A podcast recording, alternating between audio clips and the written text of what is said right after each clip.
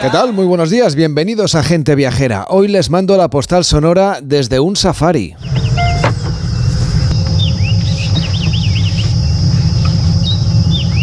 Estamos en Kenia, uno de los lugares preferidos para los viajeros cuando quieren conocer a los cinco grandes, el búfalo, el elefante, el león, el leopardo y el rinoceronte. Pero a diferencia de los safaris convencionales, nosotros nos hemos subido a un coche eléctrico. Todavía son una minoría, pero empiezan a abrirse camino empresas de guías que llevan a los turistas en viejos 4x4 diésel que se adaptan a la nueva tecnología cambiando sus motores por eléctricos e instalando unas baterías que hagan más sostenible, más ecológico y más silencioso, sobre todo más silencioso, este viaje. De esta manera los animales sufren menos estrés y con el tiempo se podrían mostrar incluso más dóciles con los grupos que visitan las reservas.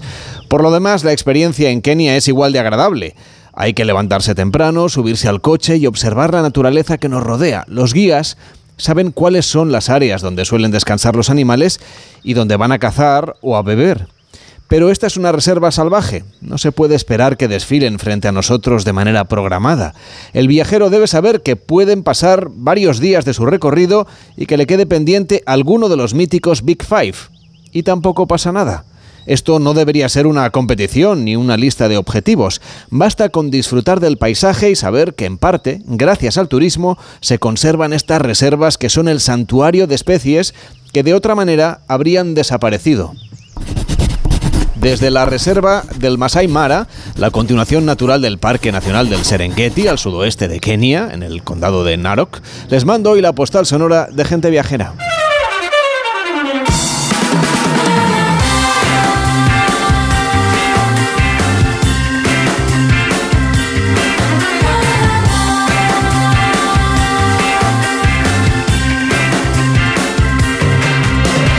Gente Viajera, el programa de viajes de Onda Cero con Carlas Lamelo. A las 12 y 8, a las 11 y 8 en Canarias y con Víctor Herranz. ¿Qué tal, Víctor? ¿Cómo estás? Buenos días. Muy buenos días, Carles. ¿Te animas a hacer el Camino de Santiago? Sí, sí, sí, sí. La verdad es que he hecho algún trocito y siempre he tenido esa curiosidad por hacerlo, por hacerlo entero. Bueno, pues eh, nada. Nos ponemos. Solo te tienes que poner las botas. Sí. Yo ya he hecho dicho. el Camino de Santiago. además. ¿Entero? No, entero no. Ah. Realmente no. Bueno. Yo solo...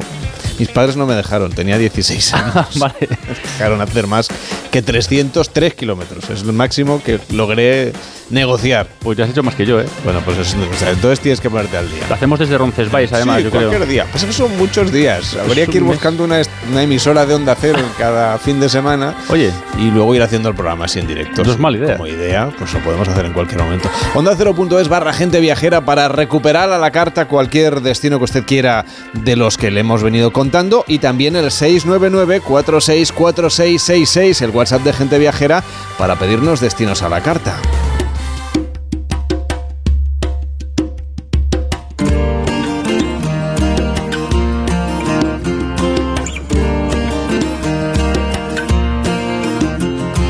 Entonces sí que vamos a hacer lo que decíamos, un camino de Santiago, pero diferente. En este caso vamos a hablar del el camino que realmente es considerado el primer peregrino, el del rey Alfonso II el Castro, que fue desde Oviedo, donde nació, hasta la localidad gallega de Santiago de Compostela en el año 834, avisado por el obispo Teodorimo del descubrimiento de la tumba del apóstol, dio origen así al primer itinerario cultural de Europa, el que conocemos todos ya como Camino de Santiago. desde luego, y aquí en Oviedo pues se encuentra ese kilómetro cero de la ruta jacobea que marca ese inicio del camino primitivo, como decías, un recorrido que con el tiempo fue desplazado por el aún hoy más popular camino francés, pero sin embargo muchos viajeros quieren hacer este camino porque es menos transitado, más natural y más agreste. Hoy tiene ya el reconocimiento de la UNESCO como Patrimonio Mundial junto al resto de los llamados Caminos del Norte y por eso nos acompaña Alfredo García Quintana, que es concejal de turismo del Ayuntamiento de Oviedo. ¿Cómo está? Muy buenos días.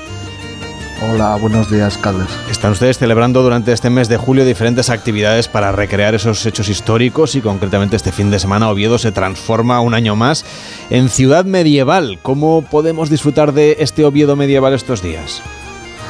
Sí, eh, precisamente este fin de semana estamos celebrando bueno, pues la tercera edición de, una recreación histórica del primer peregrino. ¿no? Es un evento eh, que pretende poner en valor la figura de Alfonso II y acercar bueno, pues su historia de una forma eh, rigurosa, pero también a la vez divertida, bueno, pues a todos los públicos, ¿no? Y para conseguirlo, pues hemos transformado nuestra ciudad en estos días en una ciudad medieval del siglo IX y gracias también a la aportación de, grupos de recreación histórica que vienen de, otras partes de España y ha sido, bueno, pues un fin de semana muy intenso con todo tipo de actividades, músicas, conciertos, eh, talleres, charlas, jornadas gastronómicas, bueno, de todo un poco, ¿no? Y el acto central, pues se celebró ayer eh, con una representación teatral en la que el rey Alfonso II, que, es interpretado por,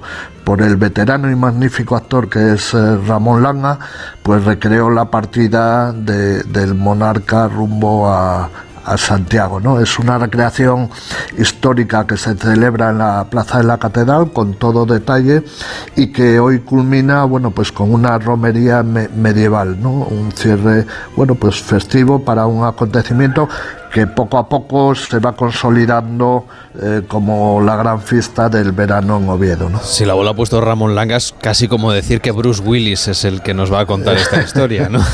Exacto, exacto, es magnífico con, esa voz que tiene y, su bueno representación ha sido un éxito total, ¿no? Estaba en la plaza de la catedral eh, completamente llena, rebosar y, bueno, la gente lo, agradeció mucho, ¿no? Y en esa catedral tienen nuevas experiencias, ¿no? Como por ejemplo la, subida a la torre y a la Cámara Santa, que, se van a encontrar los, los viajeros cuando vengan a descubrir este lugar. Sí, la torre, bueno, de la catedral es uno de los lugares más, visitados de, Oviedo, junto con la catedral en sí mismo. No, no es apta para, para todos los públicos porque, bueno, hay que subir 184 escalones eh, que se realizan en, tres etapas. Por un lado, el cuerpo de, de contrapesas, luego hay otra parada en el cuerpo de campanas y la última ya es en el mirador, que es el cuerpo renacentista, donde, bueno, pues la gente le encanta las vistas, hacen fotos eh, con unos monumentales ventanales y, bueno, la verdad es que eh, es uno de los atractivos que tiene nuestra catedral. En el cuerpo de campanas pueden ver la, la campana guamba, que es la campana más antigua que existe en uso, que es original de 1219, y también dentro de la catedral, bueno, pues pueden disfrutar de, de uno de los mejores retablos góticos de España, o también, como decías, la, la Cámara Santa, ¿no? que es un relicario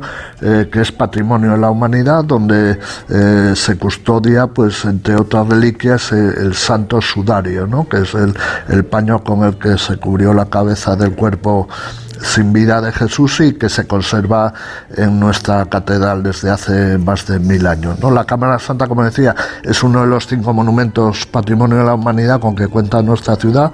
Los otros son pues San Miguel de Lillo, Santa María del Naranjo, San Julián de los Prados y, la Fuente de Foncalada que, no pueden dejar de visitar eh, los que se acerquen a nuestra ciudad. ¿no? Para la gente viajera que vaya, por ejemplo, en los próximos días, que sepan que el 22 y el 29 de julio tienen ocasión ideal de disfrutar de esas músicas en el camino. ¿Cómo son estos conciertos?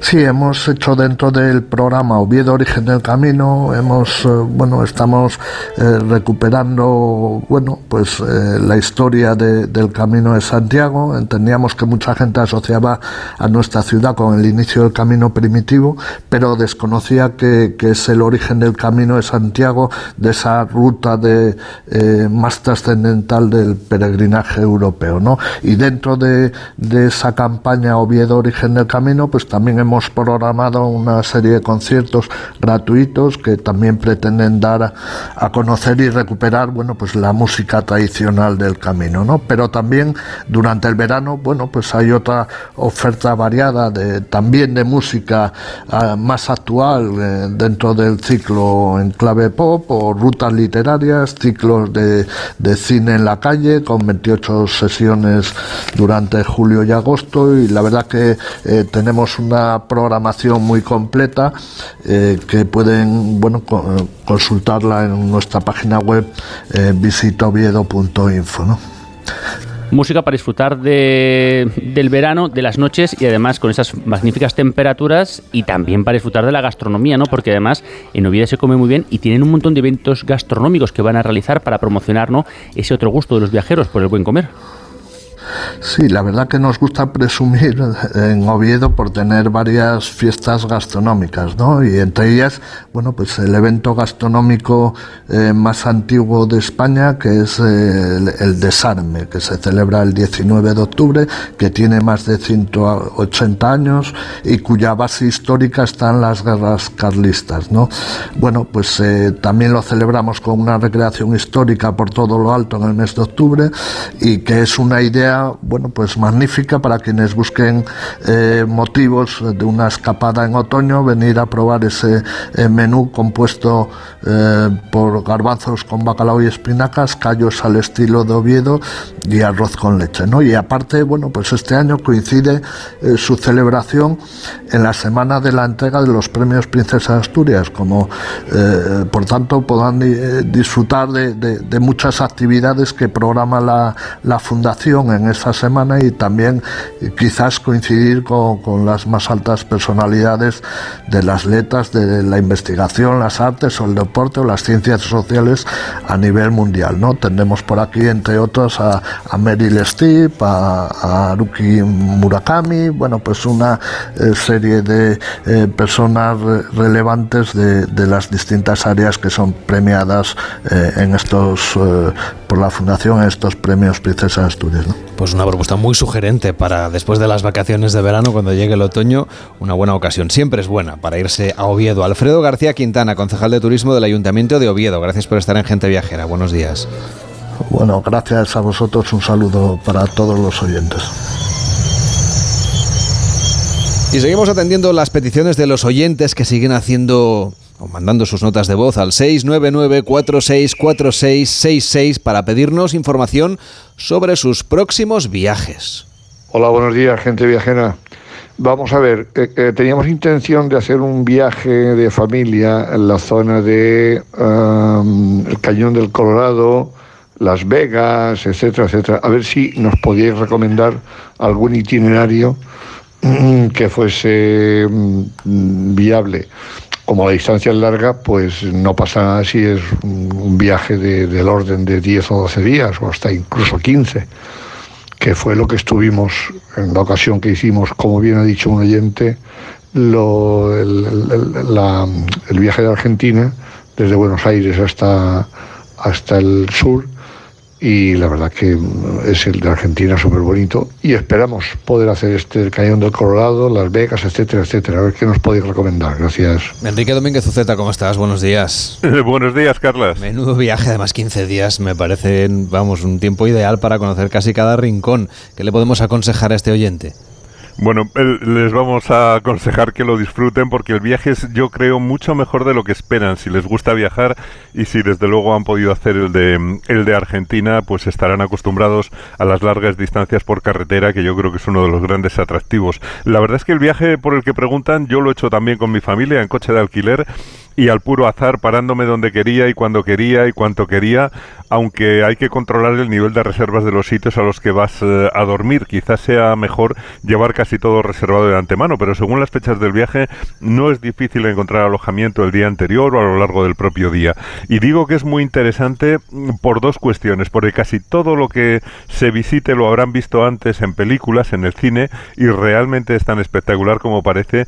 Y segunda, por una, por una cuestión sutil, y es que son paisajes para ser recorridos en coche, para verlos como lo ven los americanos y sobre todo igual que lo vemos en el cine, en movimiento, moviéndose por el territorio como hicieron los pioneros, con todo lo que necesites a bordo, porque el país también está diseñado para viajar en coche, para dormir en moteles donde puedes dejar el coche delante de la puerta de tu habitación las habitaciones tienen microondas para calentar la comida si la compras y te la llevas contigo para calentarla en la habitación. Puedes hacerte el café o el té también sin, sin salir del hotel y las camas son enormes en muchos casos para dormir en plan familiar, cuatro en la habitación si se quiere. Y la gente conduce muy bien en Estados Unidos porque procura evitar problemas, rehuye los incidentes, además adoran los coches y los cuidan. Es bastante curiosa la experiencia, pero yo creo que nos preguntan sobre qué lugares ver o cómo organizar el viaje. Bueno, por cierto, Enrique, si, si, te parece bien, lo que podemos hacer es darles algunas recomendaciones como estas que nos has dado, que sean concretas. Lo que está claro es que quieren visitar el Gran Cañón, pero también Las Vegas. Y, la verdad es que allí sí que el alojamiento es muy barato en Las Vegas. Y el resto lo tienen bastante abierto a las sugerencias, así que seguro que están escuchando con muchísima atención. Sí, pues yo creo que probablemente volarán a Los Ángeles y en el aeropuerto yo creo que es el sitio ideal para coger un coche de alquiler y empezar a conducir, porque en Estados Unidos, sin coche y más en California, no eres nadie. Con coche llegas a todos sitios y todo está hecho para llegar en coche. Y ya en tu coche pues puedes ver Los Ángeles tranquilamente, si no lo conoces, ir rellenando las casillas de Hollywood, de los estudios de cine, de Hollywood Boulevard, las playas espectáculo, el auditorio de Gary y la catedral de nuestro arquitecto Rafael Moneo, que también mereció una visita. Y luego pues te puedes poner en marcha para llegar a Phoenix, Arizona, por una carretera que cruza mm, el desierto, donde se ven esos árboles de Josué típicos del desierto de Mojave y hay un museo también muy curioso dedicado a Patton, al general de la Segunda Guerra Mundial.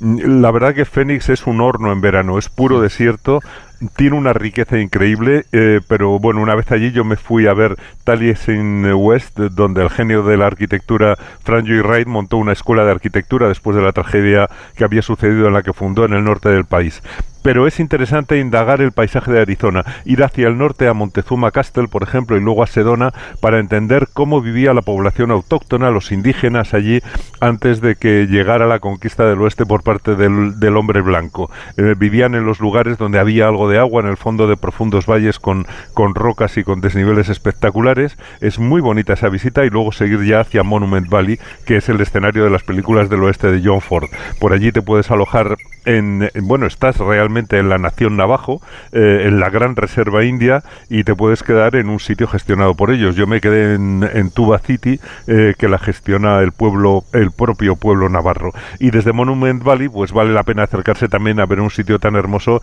como Antelope Canyon, eh, que seguramente es mucho menos conocido, pero que verdaderamente es espectacular, y a partir de ahí ya pues te puedes dirigir a visitar el Gran Cañón. Claro, que es que el Gran Cañón es el objetivo del viaje, es como la vedette de este recorrido, el verdadero protagonista de esta ruta que nos pedía el oyente, porque es grandioso. Tú decías que estamos acostumbrados a verlo en televisión.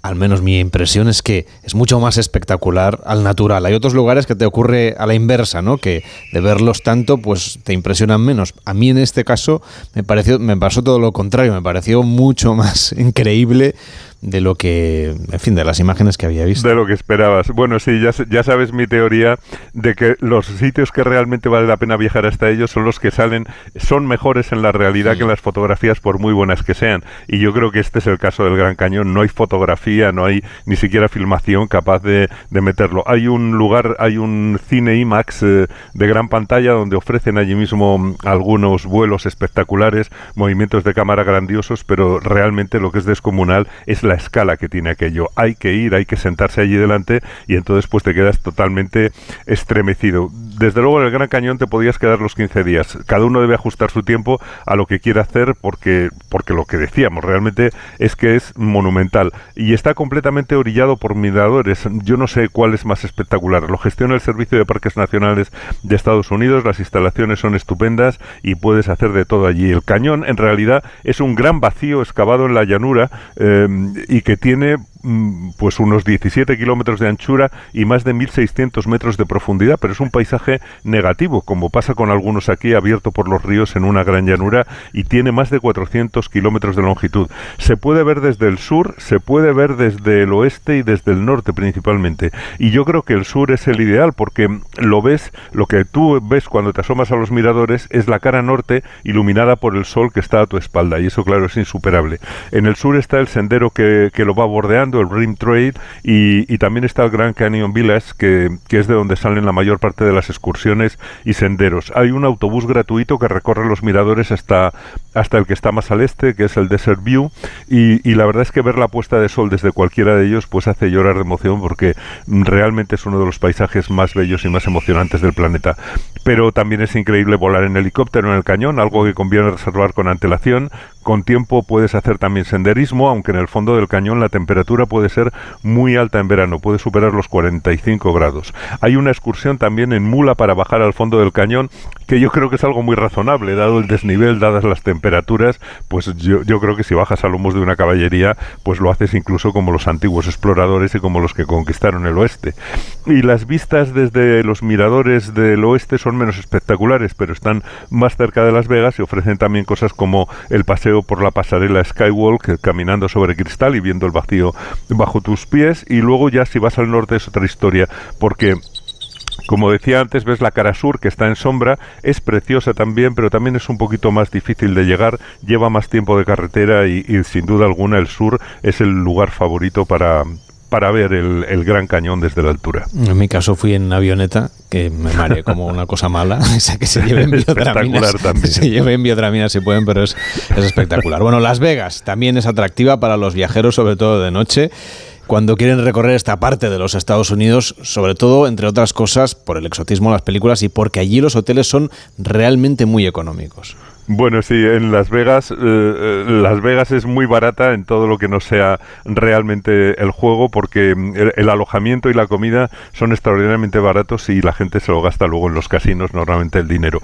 Pero Las Vegas es lo que es, es para mí es un enigma, es una especie de explosión de luz en, en, el desierto que atrae a los humanos como los faroles a las polillas por la noche. No es bonita, yo diría, es más bien una especie de chaladura de exceso urbano, no hay nada auténtico, todo es imitación o fantasía de escaparatista, pero funciona como un gigantesco parque de atracciones. Y es curioso, hay que experimentarlo al menos una vez en la vida para tener tu propia opinión. Antes era solamente un lugar de excesos, de alcohol, de prostitución y de juego, pero se ha ido convirtiendo en un destino de ocio familiar que les encanta a los americanos. Yo creo que, bueno, lo puedes ver en una noche, porque a su lado hay un espacio natural increíble que, que yo para mí vale mucho más la pena, eh, como es Death Valley, el Valle de la Muerte, uno de los lugares más cálidos, secos y profundos del continente americano. Están diciendo que seguramente en estos días van a superar su, todos sus récords de temperatura y probablemente lleguen a los 56 grados. Cuando yo estuve había 52. Atravesarlo en coche es una experiencia de extrema intensidad. Tiene sitios eh, espectaculares y prácticamente desiertos porque allí no vive prácticamente nadie, llanuras de sal inmensas y lugares tan bellos como Zabriskie Point que, que dio título, me parece, a una película de Antonioni. Bueno, puedes dormir dentro de la zona en algún establecimiento con piscina donde no es extraño que te cruces con coyotes por la noche y, el Death Valley pues llega hasta la Sierra Nevada y hay una estupenda carretera que corre eh, hacia el norte al pie, al pie de las montañas que es muy muy bonita. Yo creo que eh, llegado a este punto del viaje es el momento de atravesarla y ver la otra cara de California, la de los bosques de coníferas y secuoyas que también vale la pena. Oye, que tienen también sus propios parques nacionales en las montañas, sobre todo en el Parque Nacional de las Secuoyas, que también es una visita interesante interesante. Sí, sí, son parques impresionantes. El de las secuoyas tiene esos árboles descomunales, como el famoso árbol llamado General Sherman, que dicen que es el de mayor volumen del mundo, con 84 metros de altura y 11 metros de diámetro, más de 30 de circunferencia, hasta que no estás allí al pie, realmente no te puedes hacer idea de lo que es esa masa vegetal viva desde hace más de dos milenios. Y dentro del parque, pues está el monte Whitney, que es el más alto del país fuera de Alaska. Avisan de que tengas cuidado con los osos, y no es una broma, ¿eh? yo los vi merodeando y cruzando la carretera están por todas partes. No hay que dejar comida a la vista en ningún caso. Y otro parque nacional muy hermoso es eh, Yosemite. Está un poquito más al norte y yo creo que es un sitio para tomar una decisión porque eh, ahí puedes seguir hacia el norte para visitar San Francisco y su bahía y se podría finalizar allí el viaje para que no sea demasiado cansado volando de vuelta desde San Francisco. Y la otra opción pues es volver a Los Ángeles por la costa del Pacífico de California visitando el maravilloso acuario de Monterrey, la costa de Carmel, Carmel by the Sea, el pueblo del que fue alcalde Clint Eastwood, que vive allí, eh, y donde se puede ver también una antigua misión católica, la de San Carlos Borromeo, y siguiendo esa costa, pues puedes ver playas que están llenas de lobos y leones marinos, eh, sesteando sobre las rocas, como pasa por ejemplo en la playa de Piedras Blancas, y otra curiosidad es el castillo Hearst, una mansión palaciega delirante y excesiva que levantó el magnate de la prensa William Randolph Hearst para su amante y que se visita y que deja boquiabierto a todo el mundo por su nivel de ostentación. Así que no faltan lugares de interés, además de todas las desviaciones que no tenemos tiempo de mencionar, pero ensartar en un mismo viaje Los Ángeles, el desierto de Arizona, Monument Valley, el Gran Cañón, Las Vegas, Death Valley, los parques de Yosemite y las Secuoyas y la costa del Pacífico, pues yo creo que es un gran viaje que se puede coronar con la visita de San Francisco. Pues un gran viaje el que nos plantea Enrique Domínguez Uceta a petición de los oyentes en el 699 464666 699 464666 Hasta la próxima semana, Enrique. Hasta la próxima semana, Carlas. Hacemos una pausa y nos vamos a Menorca. En Onda Cero, gente viajera, Carlas Lamelo. Soñaba con un verano increíble, aperitivo con vistas al mar, un chapuzón en las playas de Ibiza, pero ya voy tarde. Aún estás a tiempo, con Costa todo es posible. Reserva hasta el 7 de agosto con la promo Verano Última Hora y viaja desde 699 euros por persona. Infórmate en tu agencia de viajes o en costacruceros.es. Costa, believe your eyes. A3 Player, la plataforma española líder, da el salto definitivo. Más contenido original, más canales exclusivos, más directos, más diseño, más funcionalidades, más opciones. Ya está aquí la revolución. Más espectacular, más grande. Bienvenidos a A3 Player. Hombre Luis, te veo mejor que nunca. Es que he pillado un kilito. ¿Y ese cochazo? Pues eso, que he pillado un kilito. Este verano, si pagas un repostaje en Repsol de 30 euros o más con la app Wilet, puedes ganar un millón de euros. Pillar un kilito más te va a sentar, pero que muy bien. Más información en Repsol.es. Imagina que el universo digital es un espacio con muchas puertas y que cada puerta que abres te acerca más a tus hijos. ¿Cuántas abrirías?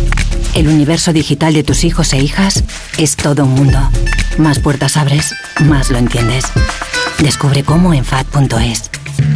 Con la colaboración de Fundación A3 Media. Te informamos de que el envío de la documentación para el voto por correo ya está en marcha. Puedes entregar tu voto acudiendo a cualquier oficina de correos hasta el 20 de julio. Te recomendamos que acudas a tu oficina lo antes posible para evitar esperas de última hora. Correos.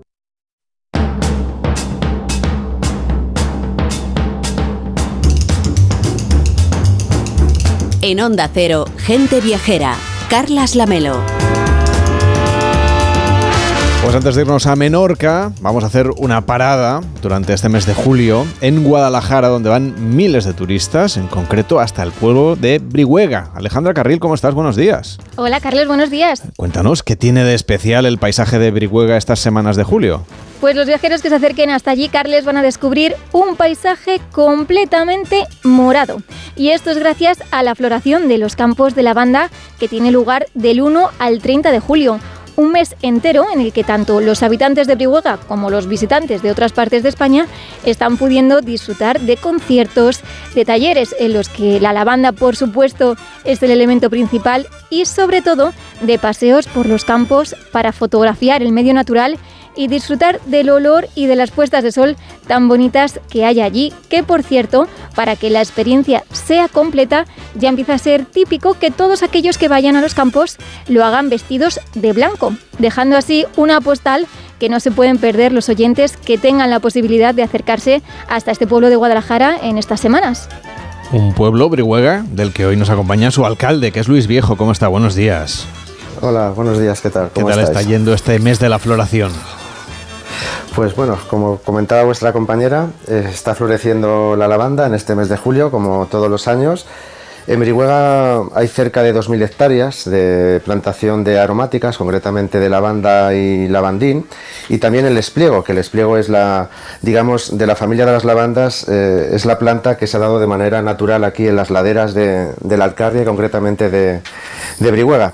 Pues nos visitan no solamente desde cualquier punto de España, sino también desde cualquier punto del planeta, porque se ha, se ha producido ese fenómeno de internacionalización del turismo y desestacionalización del turismo también, gracias al cultivo de la, de la lavanda. Así que es un espectáculo para los sentidos poder visitar Brihuega y su conjunto histórico-artístico, porque no hay que olvidar que Brihuega es conjunto histórico-artístico de ámbito nacional desde el año 1973 y de hecho este año celebramos el 50 aniversario de esta declaración. Pues muchas felicidades por ese 50 aniversario, es un mes también este que, hablando de la lavanda, pues tiene ustedes ese festival musical, un mes de conciertos que nos espera en las semanas que quedan de actuaciones musicales. Bueno, pues justamente ayer terminamos lo que es el Festival de la Lavanda, eh, comenzamos el viernes con Taburete, ayer con Víctor Manuel. Y luego tenemos programado pues, distintos eh, conciertos en el casco histórico de Brihuega, eh, digamos, utilizando todo ese patrimonio histórico-artístico para ponerlo en valor y, abrirlo al público ofreciendo cultura. También además tenemos en el programa, como comentaba vuestra compañera, tenemos una programación eh, para todo el mes. Y en, el apartado de información de interés, eh, pues hay distintas empresas que, ofrecen disti distintos servicios, como por ejemplo se puede montar en globos sobre los campos de, de la banda y además disfrutar un poco de ese contraste en el paisaje que ofrece la Alcaria, no solamente el cultivo de, de secano, que ha sido el cultivo tradicional, eh, también por disfrutar de, del monte de Brihuega, ¿no? de esas encinas y carrascas mezclados con el color de la lavanda y por supuesto también a veces mm, parece que estás haciendo un safari porque mm, hay mucho coto de caza y por lo tanto también según vuelas puedes ver eh, seguramente corzos, ciervos, jabalís eh, en, el entorno de, en el entorno natural. Así que yo creo que es un espectáculo para los sentidos y además también eh, recordar que, bueno, el, el, famoso viaje a la Alcarria, ¿no? De Camilo José Cela. Estoy convencido que si Camilo José Cela hiciese el tercer viaje a la Alcarria, seguramente no pasarían desapercibidos esos campos de lavanda. Que por cierto, hasta los restaurantes se han unido a este mes de la lavanda y están adaptando sus creaciones gastronómicas. Sí, fíjate, yo creo que al final es una, una fiesta que la celebra todo, todo el pueblo de Brihuá y la comarca también. Eh, las calles se visten de color lavanda, los escaparates eh, son decorados, eh, las fachadas y los restaurantes pues adaptan su, su carta pues incorporando la lavanda de alguna manera o en los postres o, o en los primeros platos eh, lo que es la, la lavanda o la, o la, esencia de lavanda. Porque no hay que olvidar que la lavanda, además de utilizarse pues, para la cosmética, la alta perfumería, también puede introducirse de alguna manera en la gastronomía. Ya sabemos que este campo de lavanda es una imagen que seguramente se van a llevar los viajeros y van a compartir en las redes sociales y que pueden disfrutar solo en esta época del año, que también ayuda a romper la estacionalidad del turismo. El alcalde de Brihuega es Luis Viejo, gracias por acompañarnos. Buenos días. Gracias a vosotros, buenos días.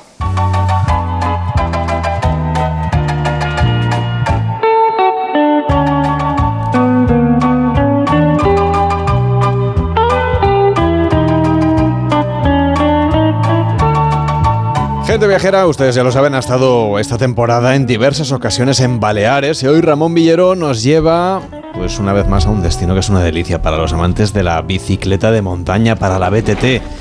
Nos vamos a Menorca y a las muchas posibilidades que hay y recorridos que hay por allí, pues vamos a recorrer alguna con Ramón Villero. ¿Qué tal, Ramón? Buenos días. Hola, Carlas. Uh, buenos días. Uh, Menorca es un lugar donde disfrutar de las excursiones en BTT, una actividad que durante los últimos años ha crecido de manera exponencial y Menorca es sin duda una isla idónea para descubrirla en bicicleta de montaña.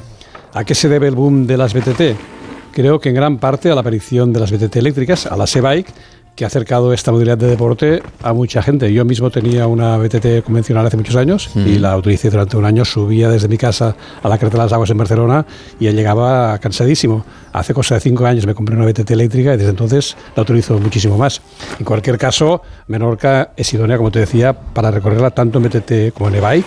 Y en principio puede parecer una isla con, con un terreno sin grandes desniveles pero la realidad es que hay itinerarios muy duros con constantes bajadas y subidas, como el mismo Camí de Caballs, seguramente el sendero más popular de la isla. Y ya que hablas del Camí de Caballs, cuéntanos, ¿cómo debemos prepararnos si vamos a realizarlo en bicicleta de montaña? El Camí cubre una distancia de unos 185 kilómetros Como decías, se puede realizar a pie en unas 20 etapas, aunque también en bicicleta eléctrica o incluso a caballo, obviamente acortando las etapas. En 5 o 6 días podemos dar la vuelta a la isla, pero hay que decir que no es un recorrido fácil, es bastante duro y no apto para principiantes. Es cierto que en algunos tramos y algunas etapas no hay problema, pero si vamos a realizar el recorrido entero debemos estar bien preparados. Y del mismo modo, tampoco el Camino de Caballos parece el recorrido más idóneo para las e-bike, a menos que dispongas de una bicicleta muy ligera, porque es evidente que deberás cargarla en algunos tramos y para ello es mucho más fácil la BTT convencional, como más ligera, pues mejor. Para dar la vuelta de manera cómoda, podríamos dividirla en seis etapas de unos 30 kilómetros cada una. Tres por el norte, que nos llevarían desde Mao pasando por Fornells a Ciutadella, y luego tres más por el sur, desde Ciutadella a Cala Galdana y Calampurte y regresando a, a Mao. Bueno, tenemos estas rutas, hay que prepararse bien, por supuesto, es una ruta bien señalizada, pero hay que informarse muy bien antes de hacerla, ¿no? Sí, sin lugar, sin lugar a dudas. Hay varias empresas que pueden ayudarte a programar el recorrido. Camí de Caballos 360 o Bike Menorca, por mencionarte un par de las más conocidas. Siempre está bien, pues si quieres plan, ir a dormir a algún sitio, planear sea, planear el viaje con una empresa que te ayude a trasladar el equipaje o incluso a aconsejarte los mejores tramos. ¿no? Luego tenemos la web oficial camidecaballs.com que explica al detalle las 20 etapas a pie. O también podemos recurrir a una web como menorcadiferente.com, donde te cuentan en primera persona la vuelta en BTT en seis días. Es muy aconsejable e ilustrativa de lo que te vas a encontrar. Y es evidente que si quieres conocer todas las calas y rincones de la isla, pues el Camí de Caballs es tu camino. ¿Y qué otros itinerarios? Por ejemplo, además del Camí de Caballs, que quizá los siguientes a lo mejor ya conocen o ya dan por sentado, imagino que vamos a encontrarnos otras rutas adaptadas al cicloturismo en la isla de Menorca. Por el interior de la isla hay recorridos mucho más asequibles para cualquier nivel de BTT y de cicloturismo. De hecho, podemos atravesar todo el interior de la isla, de Mao Ciutadella y hacia el norte hasta Fornells y en dirección sur a Santo Tomás.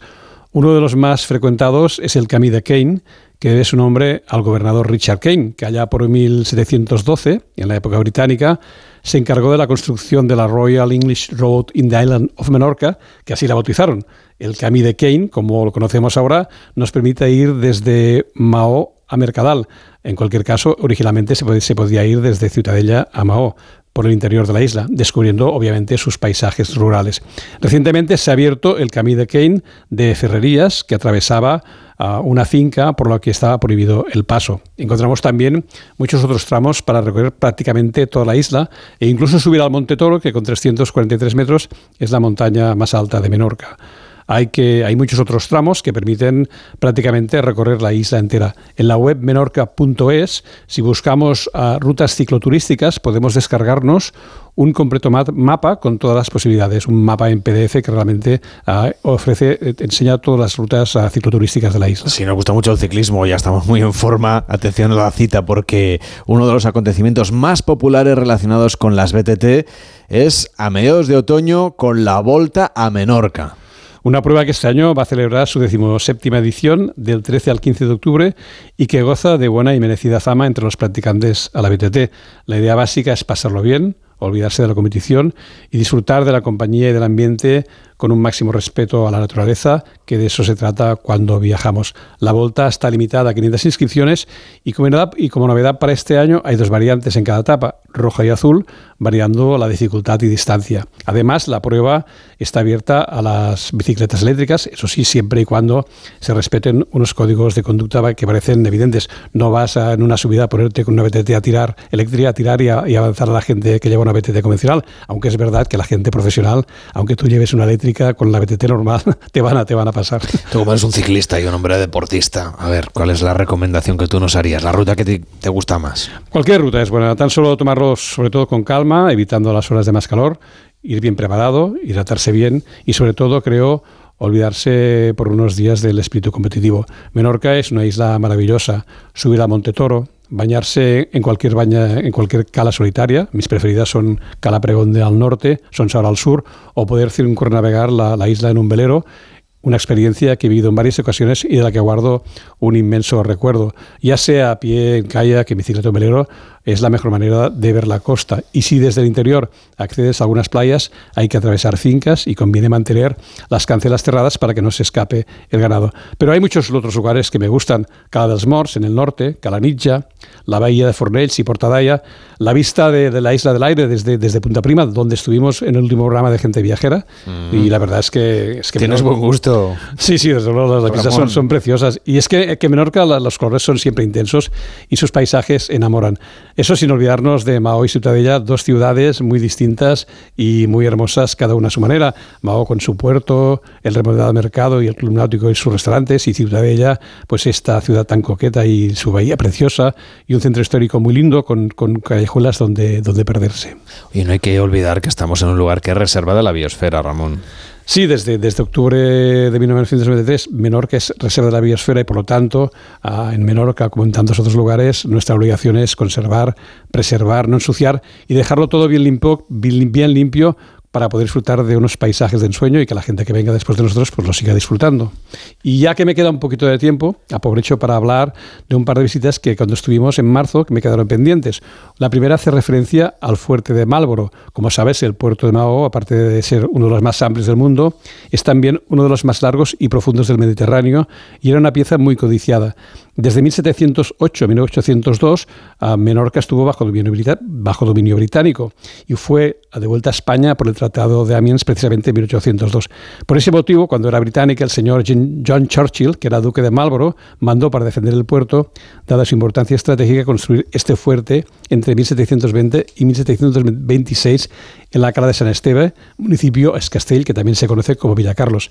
Se trata de un recinto octagonal con interesantes galerías y de donde se, en su parte superior se puede disfrutar de una vista privilegiada sobre el conjunto del puerto. Vale la pena visitarlo. Oye, hay otro lugar que también nos recomiendas en Menorca, que es la Cueva del Agua. Un lago interior en Calablanca, cerca de Ciutadella. A la Cueva del Agua se accede por una casa particular y tiene una longitud de 2.500 metros. Un lugar realmente precioso con visitas guiadas cada día y diferentes idiomas de unos 45 minutos de duración. El precio, que por cierto es el mismo que el Castillo de Marlborough, ah, es de 10 euros. Los niños pagan 5 y los menores de 8 entran gratis, los jubilados 6 euros. Es necesaria en, en cualquiera de los dos sitios realizar una reserva previa en la web menorca.es. Pues cuídate mucho, Ramón, y hasta la próxima. Hasta la próxima, Carlas. En Onda Cero, gente viajera, Carlas Lamelo. Es que esta casa se queda cerrada meses y estamos a cuatro horas de aquí. Sí, la casa está cerrada, pero se queda bien protegida. Con las cámaras y sensores podemos detectar si alguien intenta entrar. Y si hace falta, avisamos a la policía al instante para que puedan actuar. E incluso con el servicio de custodia de llaves, abrirles la puerta a nosotros mismos para que no tengas que venir. Está todo previsto. Este verano protege tu hogar frente a robos y ocupaciones con la alarma de Securitas Direct. Llama ahora al 900-272-272. Llegan días de vacaciones y muchos cogemos el coche para ir a descansar. El año pasado los siniestros y las víctimas de tráfico aumentaron. Por favor, no te la juegues al volante, no bebas, no uses el móvil, no corras y ponte el cinturón. Ponle freno y Fundación AXA, unidos por la seguridad vial. A3 Media. ¿Desanimado porque no llegan las vacaciones? Tranquilo, toma Ansiomet. Ansiomet con triptófano, lúpulo y vitaminas del grupo B contribuye al funcionamiento normal del sistema nervioso. Ansiomet, consulta a tu farmacéutico o dietista. Ya está en marcha la cuarta edición de los reconocimientos Go ODS, una iniciativa del Pacto Mundial de Naciones Unidas y la Fundación Rafael del Pino para reconocer la innovación orientada a los objetivos de desarrollo sostenible. Si tienes un proyecto innovador que impulse estos objetivos, no dejes de inscribirte en reconocimientosgoods.com antes del 17 de octubre y consigue tu reconocimiento Go ODS con la colaboración de A3 Media. Soñaba con un verano increíble, aperitivo con vistas al mar, un chapuzón en las playas de Ibiza, pero ya voy tarde. Aún estás a tiempo, con Costa todo es posible. Reserva hasta el 7 de agosto con la promo Verano Última Hora y viaja desde 699 euros por persona. Infórmate en tu agente de viajes o en costacruceros.es. Costa, believe your eyes. Gente viajera, el programa de viajes de Onda Cero con Carlas Lamelo. Las 12.49, las 11.49 en Canarias, la Confederación Española de Agencias de Viajes se ha incorporado a Green and Human para afianzar su compromiso con la sostenibilidad. La Confederación pretende, con esta acción, contribuir al desarrollo de un turismo económico, social y ambientalmente más justo, ayudando también a formar a las agencias de viajes en estas cuestiones. Así es, y de esta unión pretenden ayudar a otras entidades a dar un paso más en el compromiso del sector con la sostenibilidad, confiando en ser parte de la transformación del sector hacia un modelo que genere valor para todos, además de defender los intereses de sus socios, promover y lograr el desarrollo del sector y actuar como interlocutor ante la Administración y otras entidades. Manuel Lastra, vicepresidente primero ejecutivo de la CEAP, ¿cómo está? Buenos días. Hola, ¿qué tal? Buenos días, encantado de estar con vosotros. Es evidente que el tema de la sostenibilidad es cada vez más importante. En el caso de las agencias de viajes, ¿cómo pueden hacer que su actividad sea un poco más sostenible? Bueno, las agencias de viajes tenemos una actuación transversal sobre todo y cada uno de los sectores que influyen en la industria turística. Por lo tanto, entendemos que tenemos una responsabilidad importante tanto a la hora de prescribir adecuadamente productos y destinos sostenibles como tratar de incidir precisamente para que cada vez haya más eh, productos sostenibles y para que los destinos tengan una eh, mayor orientación hacia la sostenibilidad.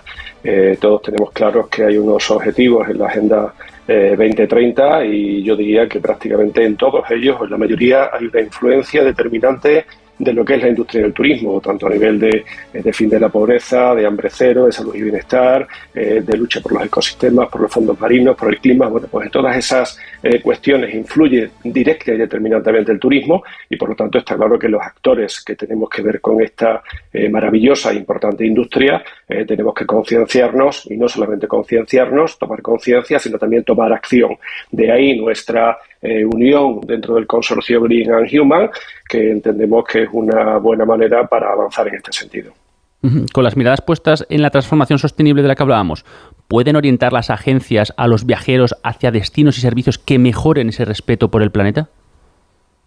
Bueno, podemos y debemos hacerlo. Es lo que decía anteriormente. Creo que el compromiso tiene que ser eh, global. Está claro que no siempre es una tarea fácil y que no siempre tenemos todo el conocimiento o los datos suficientes y necesarios como para que así sea. Pero entendemos que sí podemos hacer eh, presión, en el buen sentido de la palabra, a la hora de, de, de partir precisamente de compromisos, como digo, como este de unirnos a Green and Human a través de plataformas importantes donde hay eh, empresas y corporaciones de, altísimo nivel, pues que entre todos hagamos esa, esa presión positiva para conseguir eh, que los destinos, que las ciudades, que los lugares sean cada vez más sostenibles. Por supuesto que sí, que tenemos una labor importante que hacer en ese sentido. Ya que le tenemos aquí, ¿qué tal están yendo las reservas para este verano?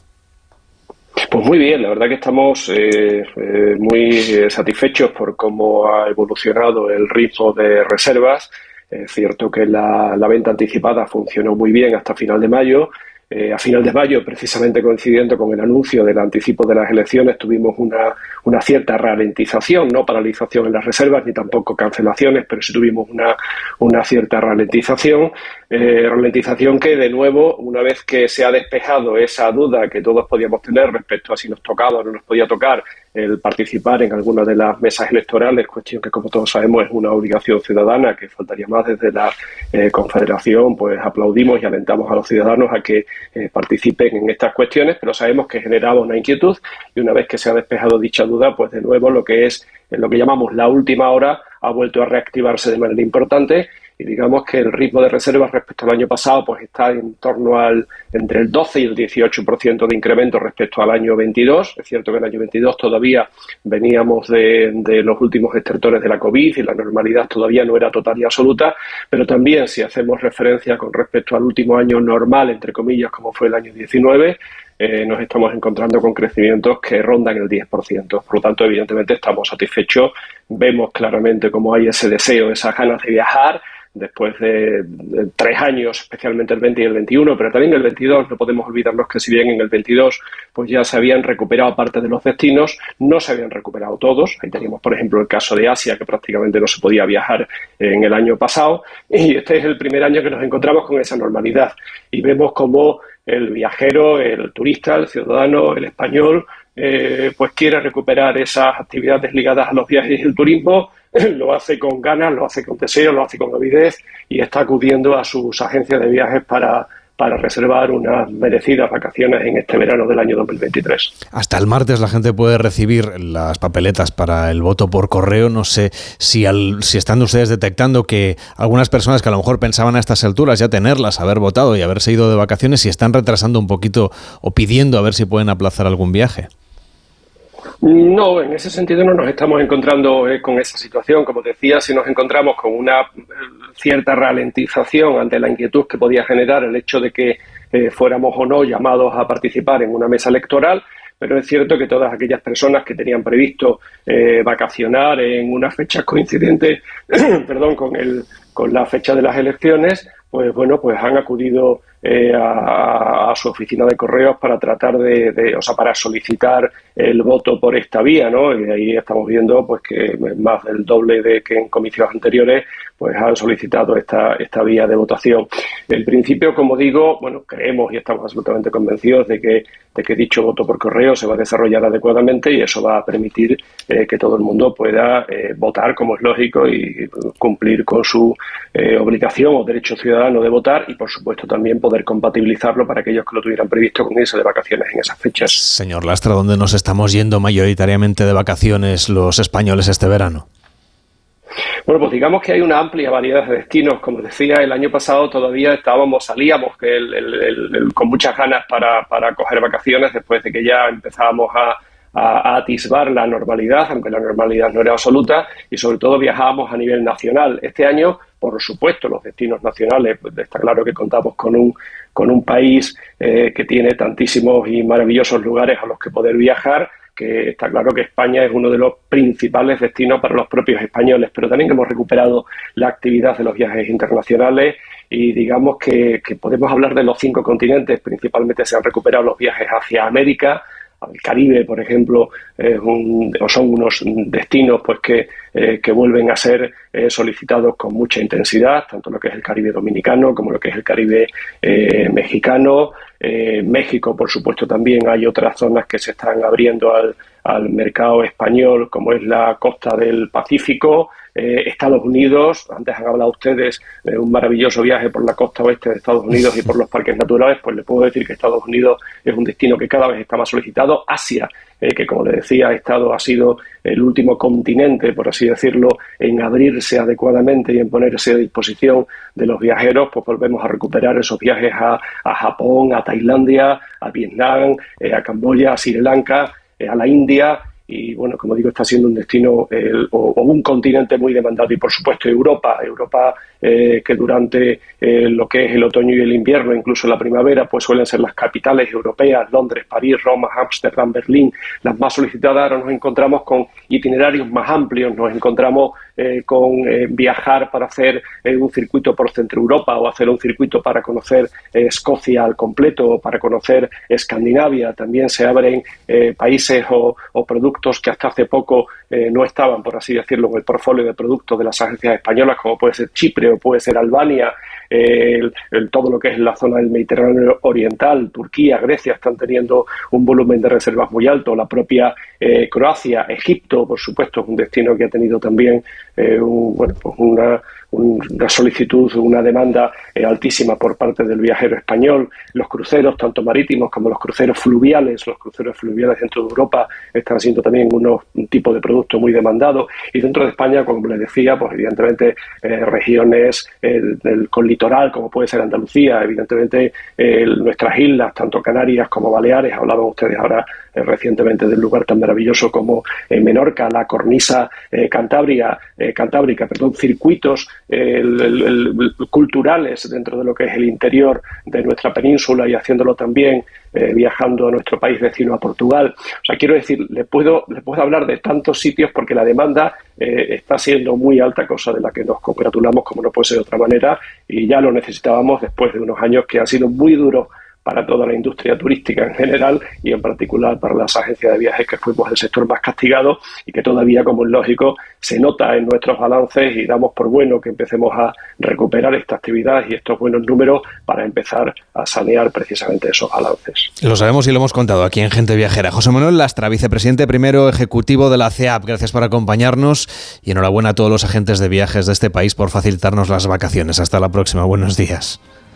Muchísimas gracias a ustedes, es un placer. Llegan las noticias con Laura Gil, sabemos qué es lo que ocurre en el mundo y a la vuelta viajamos a través de la literatura con Ulises Bertolo. También tendremos ocasión de hablar de las novedades del grupo Barceló para que nos cuenten qué nuevos hoteles y qué nuevos destinos son los más importantes para este verano y para el último trimestre del año 2023. En la cadena de entrevistas que estamos haciendo con el sector y con los agentes implicados en el mundo del turismo con motivo de las elecciones, hoy vamos a saludar a Agustín Almodóvar Barceló que es secretario nacional de Turismo del Partido Popular, para hablarnos de sus propuestas para la próxima legislatura. Y Mariano López pondrá el broche musical a gente viajera hoy dedicando su espacio a Nelson Mandela. Todo esto y más después de las noticias en Onda Cero. Hasta ahora mismo. A la 1 y 8, las 12 y 8 en Canarias. En Gente Viajera ya sabe que puede pedirnos sus destinos a la carta o plantearnos alguna propuesta, por ejemplo, para la próxima temporada. 699-464666. 699-464666. Hola, muy buenas. Nada, le llamo aquí desde el sur de Galicia. Les invito a que vengan a conocer Galicia porque es muy bonito. La zona sur entre Sanjenjo, Portonovo, El Grove, con la isla de la Toja enfrente es muy bonito. Se come muy bien y si vienen, sin duda, repetirán. Un saludo y felicidades por el programa. Pues muchísimas gracias. Todo el equipo del programa ha repetido varias veces viaje a Galicia porque es un lugar de España que nos encanta y además justamente en, muy cerquita de esa zona hemos estado haciendo el programa muy recientemente todo el equipo de gente viajera. 699-464666. Nos gusta que los oyentes, como este último que acabamos de escuchar, nos hagan propuestas y también los que nos hacen peticiones de destinos que quieren que expliquemos aquí con detalle en gente viajera. Hola, buenos días. Nada, estoy escuchando el programa, me está encantando y me preguntaba si nos podríais echar un cable a mi novio y a mí con nuestro próximo viaje de novios, que será en septiembre y nos vamos pues un par de semanas a, la isla de Cerdeña. Estaremos eh, hospedados por la zona de Orosei y agradeceríamos cualquier consejo de todo tipo, alquiler de empresas de alquiler de coches, restaurantes, eh, actividades, o sea, todo nos va a venir de perlas. Muchas gracias y enhorabuena por este programa tan enriquecedor y tan colaborativo. Un beso desde Asturias. Pues que también, ojo, cuidado con Asturias, ¿eh? Aquí hay sitio para todos. Saludos. Desde luego es un destino de primera, Asturias, por supuesto. Empezábamos justamente el programa viajando a Oviedo. Sobre todo enhorabuena a la feliz pareja. Que vaya muy bien la boda y ese viaje de novios a Cerdeña. Tomamos nota y en breve vamos a poder volver a hablar de Cerdeña, que por cierto, si quiere puede acercarse a ondacero.es barra gente viajera porque allí se va a encontrar reportajes sobre Cerdeña porque es un destino que hemos venido tratando también durante esta última temporada. ondacero.es barra gente viajera y el 699 464666. Buenas tardes, gente viajera. Me parece muy bien mezclar historia con turismo, porque cada rincón de España tiene algún hecho histórico que contar. Entonces está muy bien que la gente conozca la historia de los rincones de España y del mundo también, porque cada lugar tiene una historia. Pues de eso les vamos a hablar ahora en Gente Viajera, de historias, de historias de la literatura, por ejemplo, con Ulises Bertolo.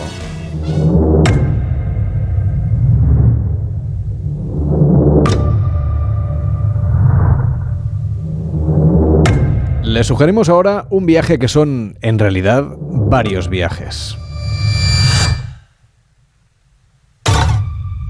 El itinerario que les planteo nos va a llevar por Madrid, Marbella, Galicia y Colombia.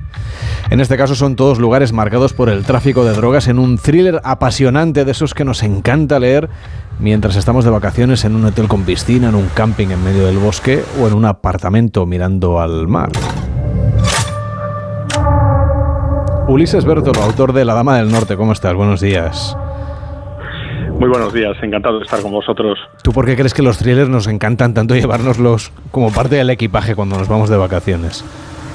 Yo creo porque estamos demasiado relajados y necesitamos, necesitamos ponernos un poquito nerviosos para mantener la tensión de, la época en la que estamos trabajando. Nos viene muy bien estar alerta. Oye, pero qué necesidad hay si estamos ahí en la playa estupendamente de sufrir ahí para ver, ver, qué le pasa a los protagonistas de tu novela efectivamente. Efectivamente. Bueno, más aparte, esta historia, la que nos cuentas, está basada en hechos reales. De hecho, en la figura de una mujer líder del mundo del narcotráfico en nuestro país, que además está en prisión. Poco le debe quedar ya para cumplir condena. Sí, poquito, porque esta es una segunda condena eh, que tuvo, tuvo una, digamos, muy, muy, muy, muy extensa. Yo creo que es una de las condenas más severas de la Audiencia Nacional por temas de narcotráfico por la incautación de ese mayor alijo en la historia del narcotráfico en Europa. Y le queda poco, sí, para poder obtener el tercer grado.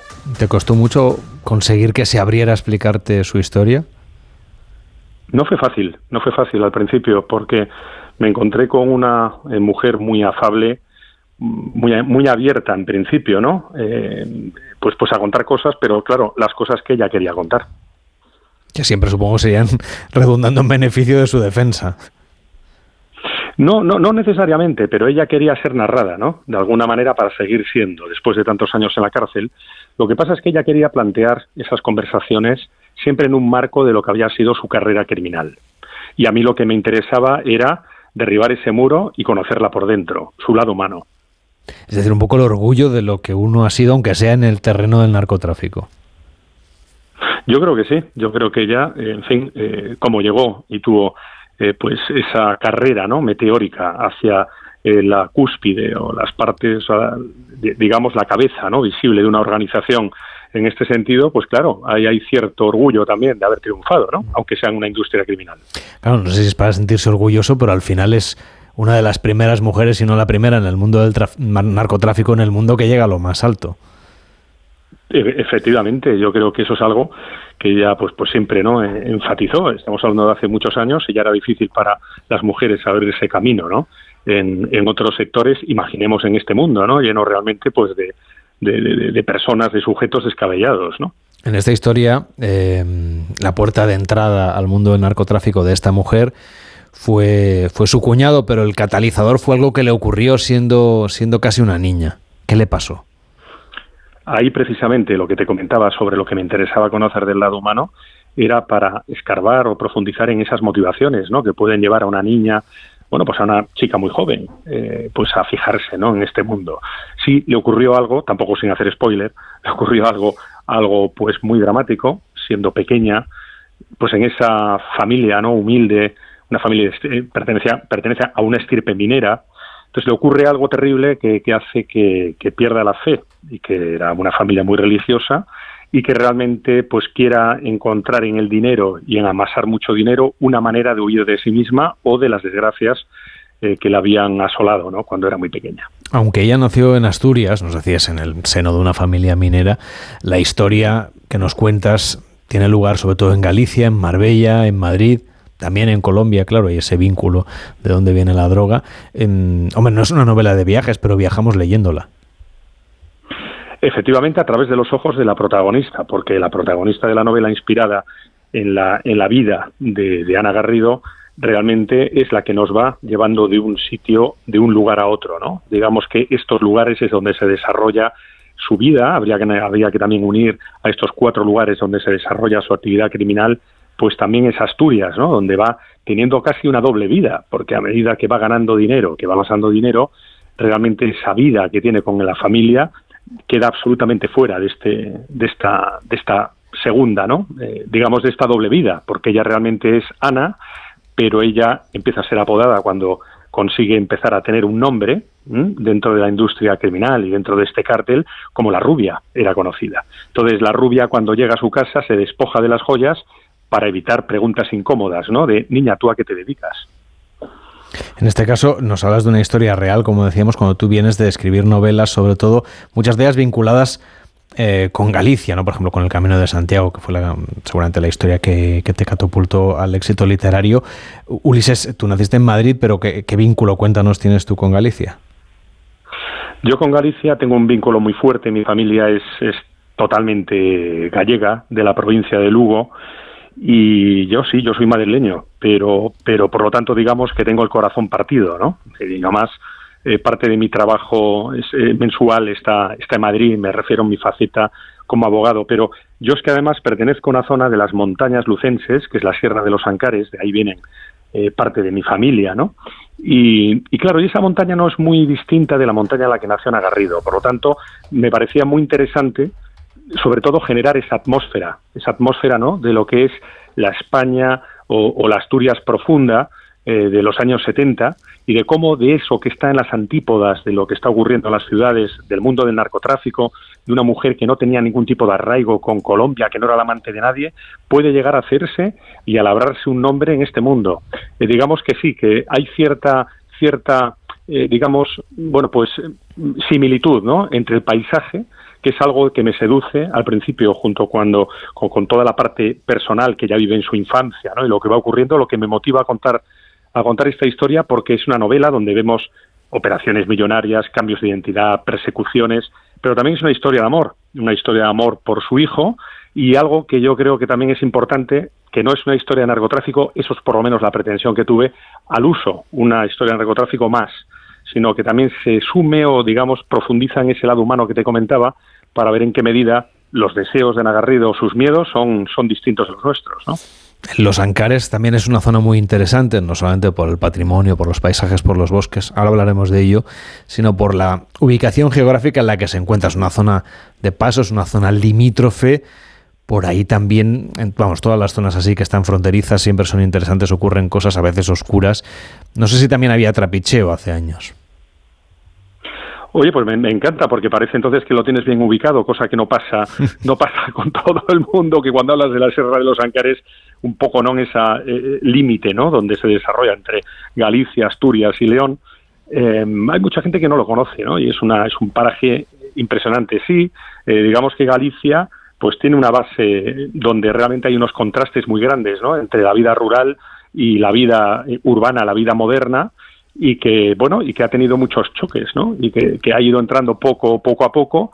Pero bueno esa es una zona que donde no ha ocurrido este tipo de industria criminal cosa que sí que es cierto que Galicia tiene un pasado no también eh, criminal con el tema lógicamente de el contrabando y después pues también con ser puerta de entrada no de mucha de la droga que llegaba eh, junto con el sur de España pues eh, pues a nuestro país.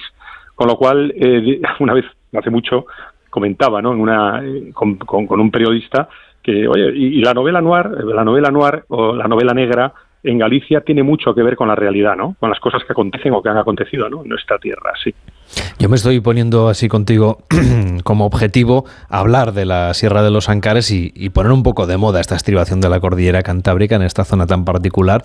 Háblanos de los bosques, de los lugares, de los pueblos, de cómo son los paisajes de esta zona de donde procede tu familia. Los paisajes son absolutamente impresionantes y lo bueno es que además el, el cambio se produce de una manera abrupta, porque uno puede ir por la, por la 6 eh, y encontrar ya una desviación. Voy a hablar más de donde soy yo, ¿no? de la zona o de donde viene mi familia, de la zona de Fonsagrada, de la zona BCRA. Eh, vemos Navia de Suarna y aproximadamente en 20 minutos el paraje cambia completamente y estamos hablando de unas cúspides verticales y donde realmente pues el paraje, la falta de Em, es tan, tan salvaje, tan absolutamente frondoso, ¿no? De carballos, eh, de eucaliptos, em, que, sorprende, porque parece increíble que solo 20 minutos, ¿no? De lo que es una de las grandes eh, bueno, pues conexiones, como puede ser el norte o centro de la, de la, de la península, Madrid con, con La Coruña, ¿no? con Galicia, encontremos estos parajes como también los del Caurel. Son realmente impresionantes. Los pueblos lo que mantienen es pues esa, esa, esa, esa apariencia y ese sabor eh, que tenían los pueblos antes, ¿no? Realmente es un viaje en el tiempo. Yo realmente en Los Ancares, en el pueblo de Navia de Suerna, durante muchos años cuando iba eh, de pequeño, siempre estábamos bajo la amenaza, la amenaza de un embalse, ¿no? De que todos los veranos era el último, porque siempre había la amenaza de que el pueblo iba a ser inundado. esto quizás también es otra similitud que puedo ver con esa sierra o esa montaña, ¿no? Donde nace la protagonista, donde había una mina que también era una incertidumbre, ¿no? Porque es un ser vivo o como un ser vivo que se tragaba a los hombres que trabajaban en ella, eh, pues de una manera caprichosa, ¿no? Y de esos también está lógicamente eh, contado en el, en el, en la historia, ¿no? Y en el libro, ese miedo, ¿no? Esa lucha contra la adversidad de los mineros, que yo creo que también forja mucho del carácter de las gentes de las montañas, también de Nagarrido. Y bueno, digamos que esa similitud, esa incertidumbre, salvando las distancias, también es algo que yo creo que me ayuda pues a describir ¿no? la atmósfera que se vive en esa zona de León y de Asturias, porque está limítrofe el pueblo donde nace. También ocurre lo mismo en las zonas marineras del contrabando, ¿no? Eh, el mar tradicionalmente se ha llevado a muchos hombres, sobre todo. Efectivamente, o sea, el mar eh, ha sido el modo de vida durante muchísimo tiempo y también fue lo que provocó el que determinadas partes ¿no? de la sociedad quisieran entrar en las fábricas de dinero rápido, por decirlo de alguna manera, ¿no? que suelen ser industrias evidentemente de dinero fácil mm, eh, ilegales, ¿no? Porque lógicamente la manera de ganar dinero con un jornal, pues o una de dos, o, te embarcas, como ocurría hace muchísimo tiempo, ¿no? Eh, tanto en el sur ¿no? De, de, España, hablamos de Barbate, hablamos de toda esa zona, como ocurría en Galicia, zonas deprimidas, que encontraron una manera ¿no? de ganar dinero y de salir de ese destino eh, de cara pues al mar que era, era muy duro. Y realmente eh, pues provocó pues muchas muchas mucho conflicto. Son historias que están ahí ese principio del narcotráfico no en, Galicia que se impregnó eh, de la propia sociedad que permeó en la sociedad y que fue muy difícil de arrancar hasta hasta hasta lo que se pudo arrancar porque el narcotráfico sigue estando presente y, y desgraciadamente creo que lo seguirá estando ¿no? Tú como abogado lo has tenido un poquito más fácil para conectar con esta criminal que está en la cárcel. Para conectar en el sentido de novelista de... Eh, bueno, las dos cosas, y que, no, y que te, fuera fácil acceder a ella como fuente de información. Bueno, eh, realmente, como te comentaba al principio, yo creo que ella de alguna forma encontró una manera, ella quería contar, ¿no? Ella quería contar. Hubo una persona que trabaja en el mundo audiovisual que vio esta, esta posibilidad y habló conmigo y dijo, creo que puedes construir una novela eh, magnífica con esta mujer con una vida de película. Y, esta fue un poco la primera entrada, ¿no? Em, yo no he querido tener una voz de abogado, no es una crónica legal, una crónica policial, no es una biografía, he querido más que, que, primase la voz de novelista, pero es cierto que mi faceta de abogado me ha ayudado a poder estudiar la causa, porque era muy importante para mí que aparte de contarnos ella lo que sabe, abriese una segunda voz con uno de los policías con los que pude hablar, que participó en la Operación Temple, en cuyo marco no fue detenida toda esta organización con un trabajo absolutamente vamos de, casi de relojero no de mucha precisión y de muchísima intuición. Y sí que esa parte pues evidentemente mis conocimientos legales me ayuda a poder entrar y, atrapar o, utilizar aquellos datos que considero importantes para poner al servicio de la historia. Tú dices que ya tuvo una vida de película. ¿Puede haber una película de La Dama del Norte? ahí te diría aquello de que me acojo al derecho de no declarar contra mí mismo, ¿no? Como abogado. Me, haces muy bien. pero, pero bueno, lo que sí que es cierto es que sí, están sobre la mesa esas propuestas. Ulises Bertolo, La Dama del Norte, un thriller para llevarse este verano de vacaciones. Hasta la próxima. Buenos días.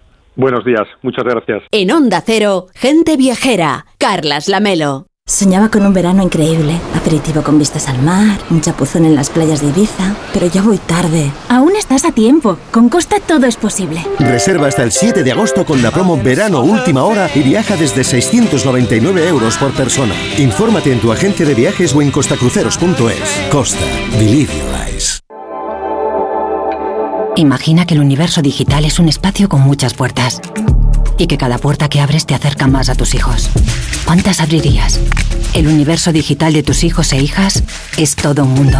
Más puertas abres, más lo entiendes. Descubre cómo en FAD.es con la colaboración de Fundación A3 Media. O sea que si me voy de vacaciones puedo ver la casa cuando quiera. Es que irme y dejarla vacía. Puedes irte tranquila, ya está todo instalado. Con el móvil puedes ver la casa en todo momento, solo tienes que pulsar aquí. Además, si alguien intentara entrar, lo detectamos antes. Mira, fíjate, hay sensores de puertas y ventanas, y la cámara de fuera también nos avisaría. Y si hace falta, podemos enviar a uno de nuestros vigilantes. Este verano, protege tu hogar frente a robos y ocupaciones con la alarma de Securitas Direct. Llama ahora al 900-272-272. Te informamos de que el envío de la documentación para el voto por correo ya está en marcha. Puedes entregar tu voto acudiendo a cualquier oficina de correos hasta el 20 de julio. Te recomendamos que acudas a tu oficina lo antes posible para evitar esperas de última hora. Correos. Este verano vas a disfrutar con la operación salida. Y soplé, y entonces me puse muy contento. Claro, dijo 0-0, continúe. Y dije, ole, gloria bendita. Y me puse a hacer el idiota en plan, todo va bien, bien. Y cuando di la vuelta a la rotonda, llegó Guardia Civil, me paró otra vez y dije, Se ha enfadado, algo ¿Qué ha he hecho? pasado. ¿Qué he hecho? ¿Qué ha y pasado? me paró y me dijo, tiene usted el piloto de atrás roto, que no vuelva a ocurrir. Y dijo, coño. Este verano, viaja y diviértete con las voces más conocidas de A3 Media en la segunda temporada de Operación Salida, el podcast de Ponle Freno. Ya disponible en ponlefreno.com, la app de Onda Cero y en todas las plataformas de podcast. Es un mensaje de A3 Media. Soñaba con un verano increíble, aperitivo con vistas al mar, un chapuzón en las playas de Ibiza, pero ya voy tarde. Aún estás a tiempo. Con Costa todo es posible. Reserva hasta el 7 de agosto con la promo Verano Última Hora y viaja desde 699 euros por persona. Infórmate en tu agencia de viajes o en costacruceros.es. Costa. Believe your eyes. En Onda Cero, gente viajera. Carlas Lamelo.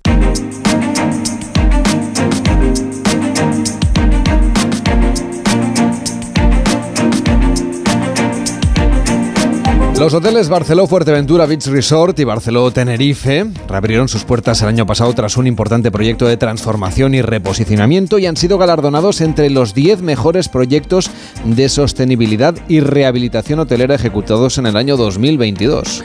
Así es, y no es la primera vez que Barceló Hotel Group recibe este reconocimiento por alguno de sus proyectos de rehabilitación realizados en algunos de sus hoteles en España, por lo que la compañía se consolida como una de las cadenas hoteleras más concienciadas con la sostenibilidad y la conservación activa de los entornos naturales. Raúl González, consejero delegado de Barceló Hotel Group, ¿cómo está? Buenos días.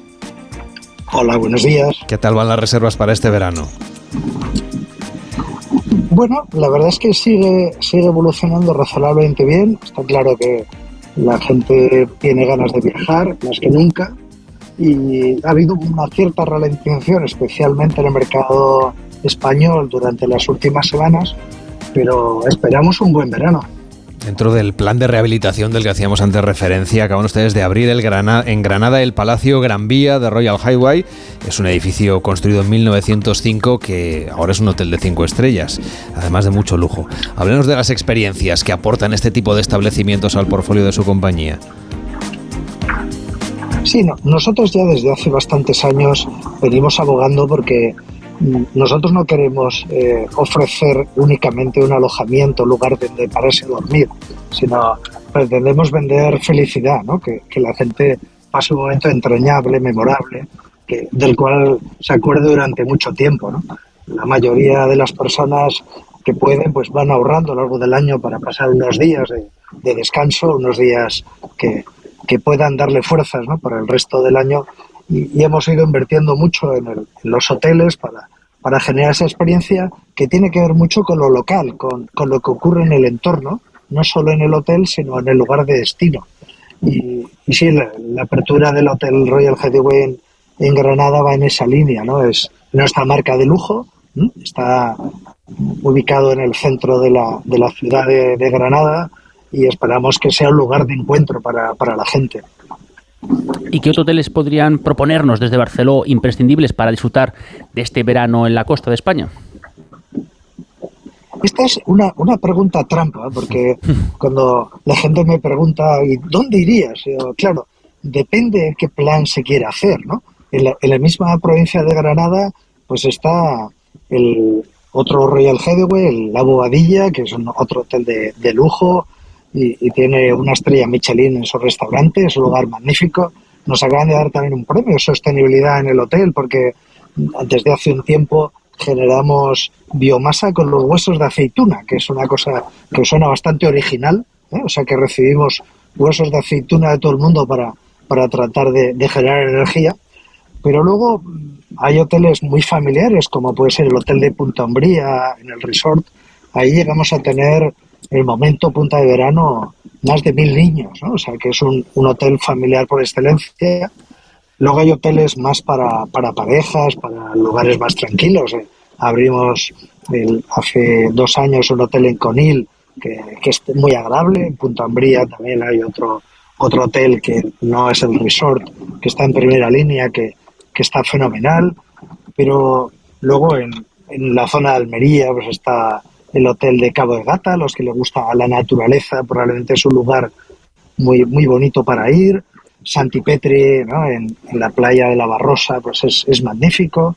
Yo, yo creo que hay mucha variedad, ¿no? Ahora nos hemos convertido en el sur de, de España, la, la compañía líder hotelera en esa zona y por tanto hay mucho donde elegir. Por cierto, que no solamente en el sur, sino que también tienen ustedes la vista puesta en Valladolid, con un hotel de cuatro estrellas. Bueno, en general seguimos intentando ver opciones para, para crecer. Estamos ahora haciendo reforma en un hotel en Pamplona, eh, que no ha podido llegar a las reformas sanfermines, pero para los próximos esperemos que esté preparado, que se pueda abrir el, el principio en octubre. Tenemos previsto, eh, vamos, hemos abierto después de una reforma integral otro hotel en Granada, el Hotel Carmen de Granada, y, y bueno, seguimos buscando hoteles a lo largo de, de la geografía española, ¿no? Ahora ya tenemos 85 hoteles operativos, ya somos la segunda compañía en tamaño en el país. Y bueno, hace 10 años pues no estábamos ni de lejos en los cinco primeros puestos. Pues le voy, a pedir, le voy a pedir el secreto del éxito entonces, que lo comparta, que es lo que han hecho en todo este tiempo, que además han sido años difíciles porque pandemia de por medio. Sí. No, yo eh, casi siempre en el mundo de la empresa eh, los, las situaciones complicadas a la vez son momentos de oportunidad, porque si llegas a ellas con una situación fuerte, nosotros tenemos un balance bastante saneado que permite un crecimiento más acelerado que los momentos de bonanza, que todo el mundo tiene la capacidad de hacer operaciones. ¿no?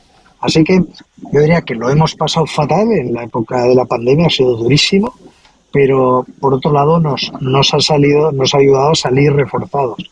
Y, y estamos creciendo mucho, tanto en España como, como fuera, pero la clave no es el tamaño, la, la clave es el, el, ser una compañía que es más sólida, más fuerte y, y intentar ese, ese liderazgo, pero de, de, muy largo plazo, ¿no? No, de, no del año ni de los dos años. ¿no? Raúl González, consejero delegado de Barceló Hotel Group, que vaya muy bien esta temporada de verano y todo lo que queda del año y ya el, también el año 24 para su cadena y para el sector turístico en su conjunto. Hasta la próxima. Buenos días. Muchísimas gracias. Un abrazo muy fuerte a todos.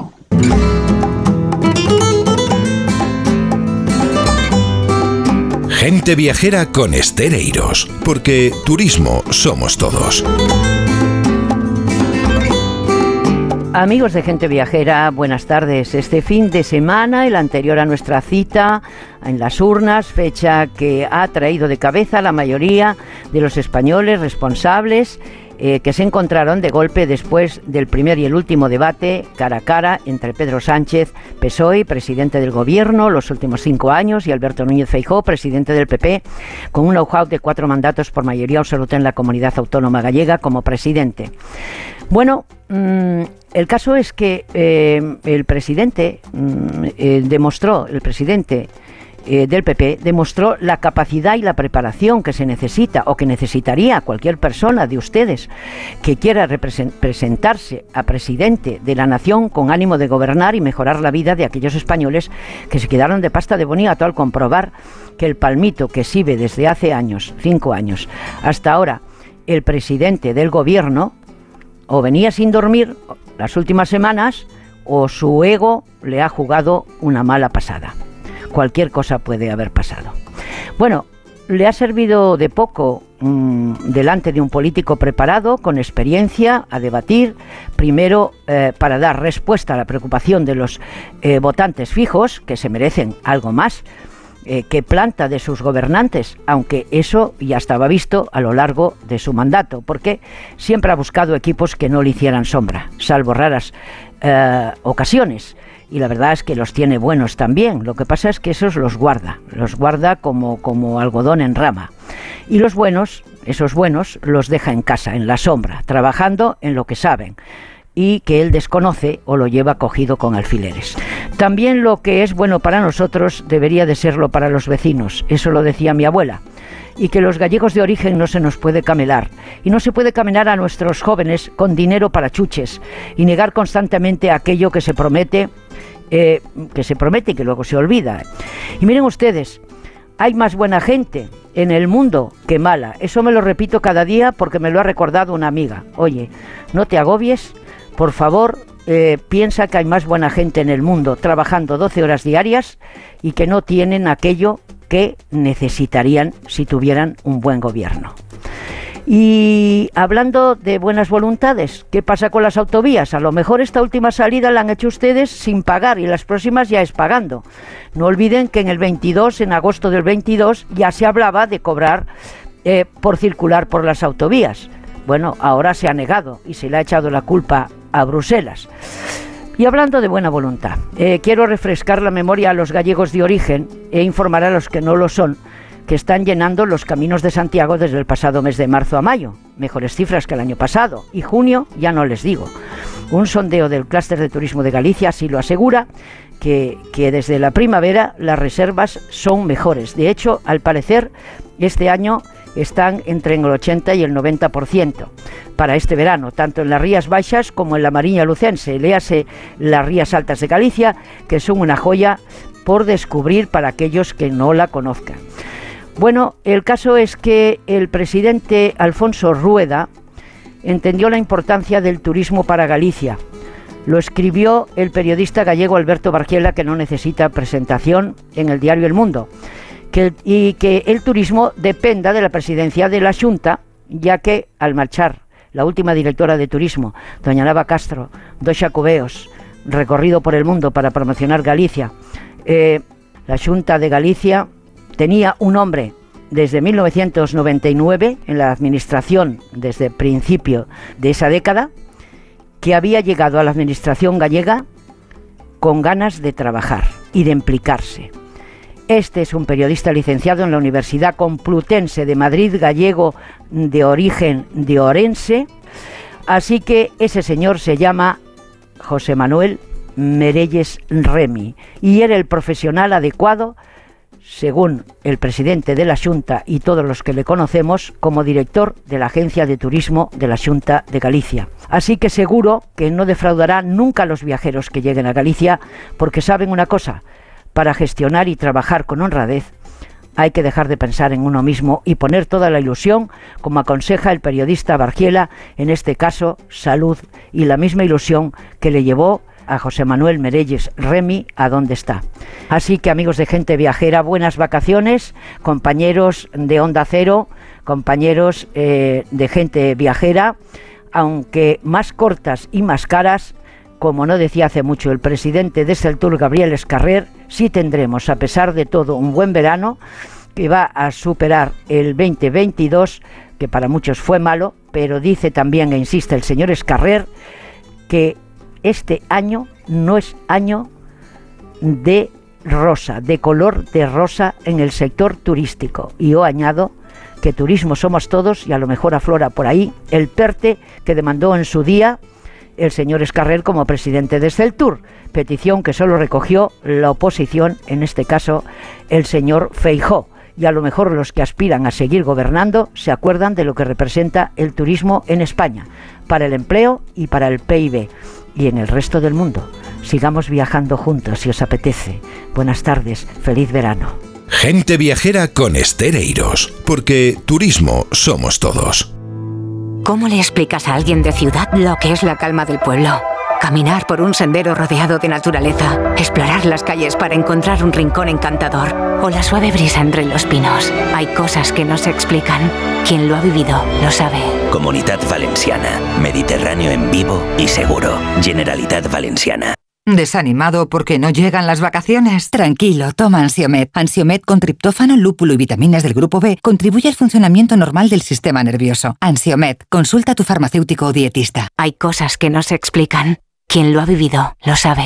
Mediterráneo en vivo y seguro. Ya está en marcha la cuarta edición de los reconocimientos Go ODS, una iniciativa del Pacto Mundial de Naciones Unidas y la Fundación Rafael del Pino para reconocer la innovación orientada a los objetivos de desarrollo sostenible. Si tienes un proyecto innovador que impulse estos objetivos, no dejes de inscribirte en reconocimientosgoods.com antes del 17 de octubre y consigue tu reconocimiento Go ODS con la colaboración de A3 Media. Soñaba con un verano increíble, aperitivo con vistas al mar, un chapuzón en las playas de Ibiza, pero ya voy tarde. Aún estás a tiempo, con Costa todo es posible. Reserva hasta el 7 de agosto con la promo Verano Última Hora y viaja desde 699 euros por persona. Infórmate en tu agencia de viajes o en costacruceros.es. Costa, believe your eyes. En Onda Cero, gente viajera, Carlas Lamelo. Ustedes ya saben que estamos en campaña electoral y que nuestro país es líder mundial en turismo. Por eso estamos analizando los retos del sector con los principales agentes económicos, pero también con los dos partidos que tienen opciones de llegar a la Moncloa. La semana pasada estuvo en Gente Viajera la secretaria de Estado, Rosana Morillo, y esta semana saludamos a Agustín Almodóvar, secretario nacional de Turismo del Partido Popular. ¿Cómo está? Muy buenos días. Muy buenos días, Carles. Encantado de hablar con vosotros. ¿Qué tal lleva la campaña? Pues muy bien, pues fíjate, eh, ahora vengo, yo como sabéis, vivo en Benidorm y ahora vengo de, hacer campaña en la playa. Por tanto, bueno, acercando el mensaje del Partido Popular y, y, nuestras propuestas a donde está la gente en verano, porque nos ha tocado unas elecciones en pleno verano, eh, que es en la playa. Por tanto, bueno, pues muy bien.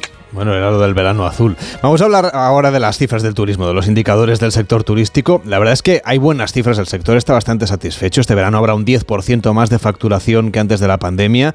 En Excel Tour prevén que acabemos el año superando la aportación al PIB de 2019. ¿Hay margen para seguir creciendo en materia turística, económicamente hablando? Sí, yo creo que sí, yo creo que somos eh, un país líder, un país apetecible además para el turista. Y creo que sí, que estamos ante muy buenas cifras, de lo cual nos alegramos muchísimo. A mí lo que me preocupa, y yo llevo diciéndolo ya algún tiempo, porque así además me lo han trasladado también agentes, eh, los agentes turísticos, es que pueda pasar después del verano. Porque puede ser que estemos, como algunos han manifestado, que pudiéramos estar ante un efecto burbuja, ante un efecto champán, como han llegado a denominar en alguna ocasión, por esas ganas de viajar que venimos arrastrando desde los últimos en los últimos años debido a la pandemia. Y bueno a ver qué pasa después del verano. Pero sí que es verdad que bueno que estamos ante unas cifras eh, muy positivas espectaculares unas previsiones muy buenas que tiene el sector.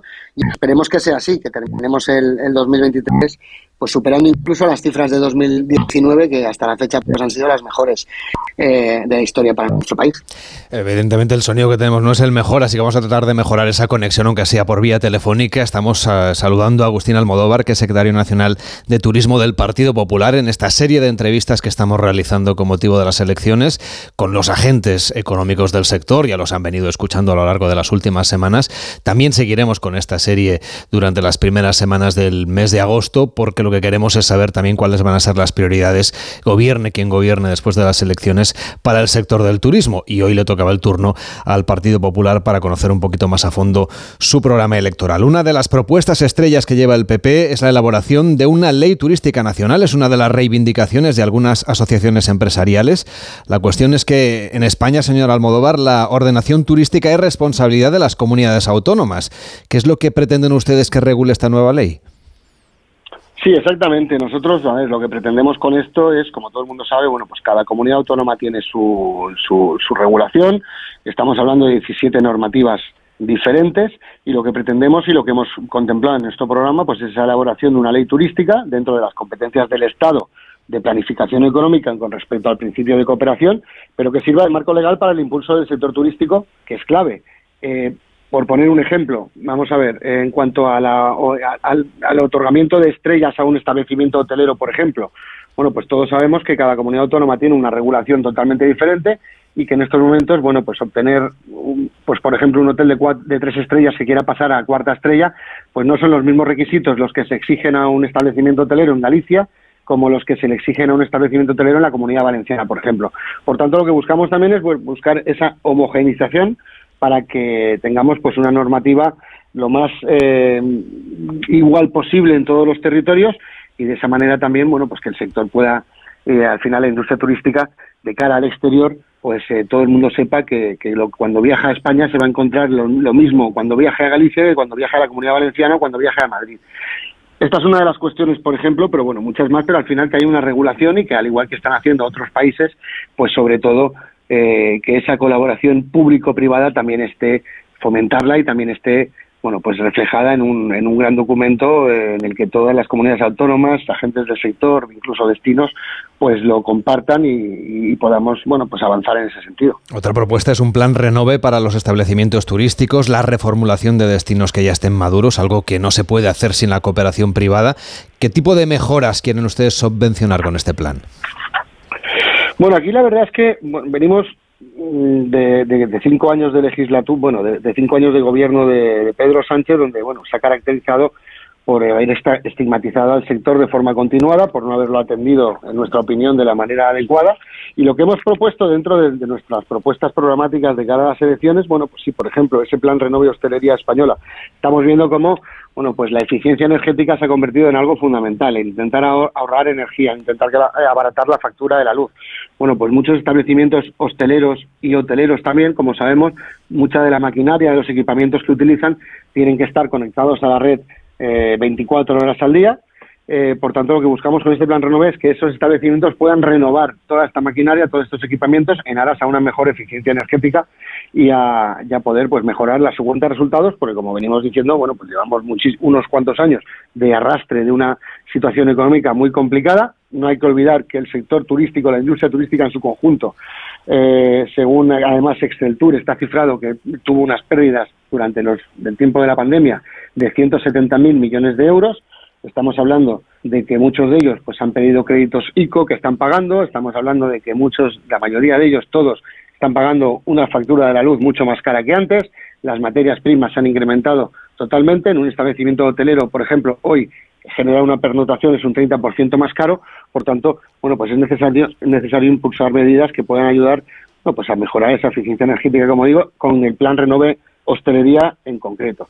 Y bueno, hablabais antes de, un PERTE turístico. Bueno, pues es una de las reivindicaciones que nosotros venimos también pidiéndole al gobierno desde hace mucho tiempo. Es incomprensible que el sector más importante de la economía española, pues mientras otros sectores tienen su PERTE turístico y los fondos europeos eh, han llegado a, esos otros sectores, al sector turístico, pues no lleguen esos esos fondos. Es que cualquier, con cualquier empresario turístico con el que hables te dirá que no ha visto un solo euro de esos fondos europeos. Bueno, pues es que es incomprensible que en este país, que como digo, es líder turístico a nivel mundial, pues no tengamos eh, medidas o no tengamos un reparto normal y lógico de esos fondos europeos.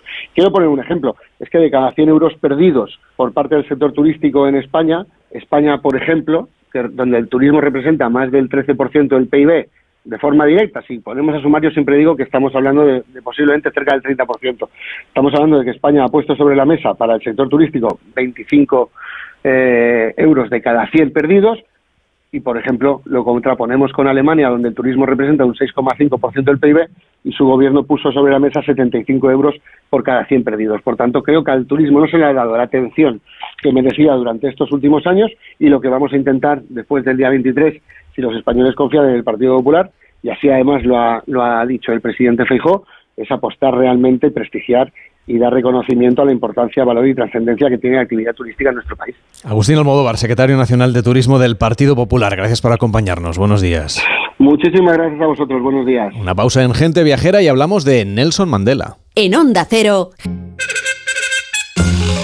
Pasado mañana, que será martes, día 18, será el Día Internacional dedicado a Nelson Mandela, una celebración decidida por la Asamblea General de Naciones Unidas en reconocimiento a los valores de quien fuera presidente de Sudáfrica. Y para celebrarlo por anticipado, este Día de Mandela, Mariano López nos propone hoy viajar a Johannesburgo. ¿Qué tal, Mariano? ¿Cómo estás? Buenos días. Muy buenos, muy buenos días, Carles. ¿Qué tal? Johannesburgo es un destino turístico tradicional en realidad de los, perdón, no es un destino turístico tradicional, quería decir, pero es una ciudad de obligado paso cuando se viaja para conocer los principales atractivos de Sudáfrica, incluso algunos de los llamativos destinos que hay en los países cercanos, como si queremos ir a las Cataratas Victoria, pues lo lógico es volar a Johannesburgo. Así que, Mariano, cuéntanos ya que vamos a volar hasta allí, aprovechemos para visitarlo, ¿no? Pues sí, yo fíjate, destacaría algunas visitas eh, para un corto periodo de tiempo, que suele ser el que acompaña a los viajeros en Johannesburgo. Y empezamos, si te parece, por comentar la visita más demandada en Johannesburgo, que tiene que ver con Mandela, porque es la visita a la casa de Nelson Mandela en Soweto. Soweto es un área urbana, un conglomerado de barriadas situado al suroeste de Johannesburgo, que fue un símbolo de la lucha contra la apartheid. Dios se convertido en una gran urbe en la que viven cerca de 2 millones de personas. En una de las zonas residenciales de Soweto, no muy lejos, por cierto, del estadio de fútbol donde la selección española conquistó la Copa del Mundo de Selecciones en el año 2010, pues no muy lejos de ese estadio se encuentra la casa donde pasó gran parte de sus mejores años Nelson Mandela. Una casa sencilla de una sola planta rodeada por un pequeño jardín donde Mandela se instaló con su primera mujer, con sus hijos, donde continuó viviendo tras el divorcio y donde también vivió con su segunda esposa hasta su detención. Fue también la casa a la que regresó tras su liberación de la cárcel 27 años después. Fue, en palabras de Mandela, el punto central de su mundo, su hogar. La casa es, como te decía Carles, el lugar más visitado de Johannesburgo y uno de los dos vinculados a la memoria de Mandela que se pueden visitar en esta misma ciudad. El otro es el Museo de la Apartheid, que está justo enfrente del lugar que compite en número de visitas con la casa de Mandela, la mina de oro de Gold Reef City, una mina auténtica que se puede visitar. ¿Y cómo es esa visita? Pues fíjate, es muy, muy interesante. La mina se encuentra dentro de un pequeño parque de atracciones con sus montañas rusas y, atracciones similares. El parque se llama Gold Reef City, la ciudad del arrecife de oro. Es una mina real, fue la más profunda de la Tierra, llegó a tener 57 niveles, el último de ellos a 226 metros de profundidad. Luego, en el año 71 se cerró y se convirtió en un atractivo turístico, en la única mina de oro visitable. Se puede bajar en un ascensor jaula eh, de los que utilizaban los mineros hasta unos 75 metros de profundidad. Y luego se pueden recorrer por varias galerías de la mina animadas por especialistas que muestran cómo se extraía el oro y cómo se hablaba en las minas, porque en Johannesburgo en las minas se creó un idioma propio, mezcla de las principales lenguas, un idioma nuevo denominado Fanagalo, formado por unas 2.000 palabras una cuarta de ellas, parte de ellas malsonantes. Bueno, el descenso permite conocer cómo era la extracción, no solamente en esta mina, sino en las otras 60 minas de Johannesburgo, una ciudad que debe su nombre a Johannes Ritz y Christian Johannes, los dos Johannes que certificaron la autenticidad del primer hallazgo de oro, en 20 años después de que en este mismo país se descubrieran diamantes. También se puede visitar una mina de diamantes. Oye, y esta mina de diamantes es un poco diferente, imagino, ¿no? De la mina de oro. Sí, no tiene nada que ver porque mientras que el oro, pues hay que, hay que ir excavando galerías y galerías subterráneas, el, los diamantes, digamos, se encuentran a ras de suelo. Es verdad que se encuentran al principio a ras de suelo, pero luego también hay que ir bajando en el pozo, hay que ir bajando y la mina que se puede visitar, no muy lejos de Johannesburgo, la mina Cullinan, bueno, pues también tiene el, el pozo, eh, lo tiene no, no tan profundo pero tiene ya 580 metros de profundidad. Se puede visitar la mina Cullinan, que decía, donde se extrajo uno de los diamantes más impresionantes de la historia, 3.106 quilates, más de 600 gramos de peso. Y, se puede visitar con medidas de seguridad, entre otras que te piden que no uses el móvil y que lleves zapatos. ¿Por qué? Porque al final del recorrido revisan los zapatos para evitar que salgas de la mina con polvos de, con polvo de diamantes en tus suelas. Mm, o sea que aquí no se pierde ni una. Oye, eh, es una visita de lujo la que nos estás proponiendo, pero queremos ponerle un broche musical, Mariano. Pues sí, fíjate que eh, eh, hay una canción de Paul Simon del famoso álbum Graceland que habla de diamantes en las suelas de tus zapatos. Pero la canción que os, que os he traído hoy es la canción oficial del Día Internacional de Mandela. Se llama Mandela y la cantan niños de una escuela de primaria en Lusaka, la capital de Zambia. se refieren a Mandela, la escuchamos como Madiba, el nombre del clan familiar de Mandela. Una preciosa canción para la memoria de una persona cuyo carácter, sus ideas, su trabajo, su actitud siguen siendo fuente de inspiración para millones y millones de personas.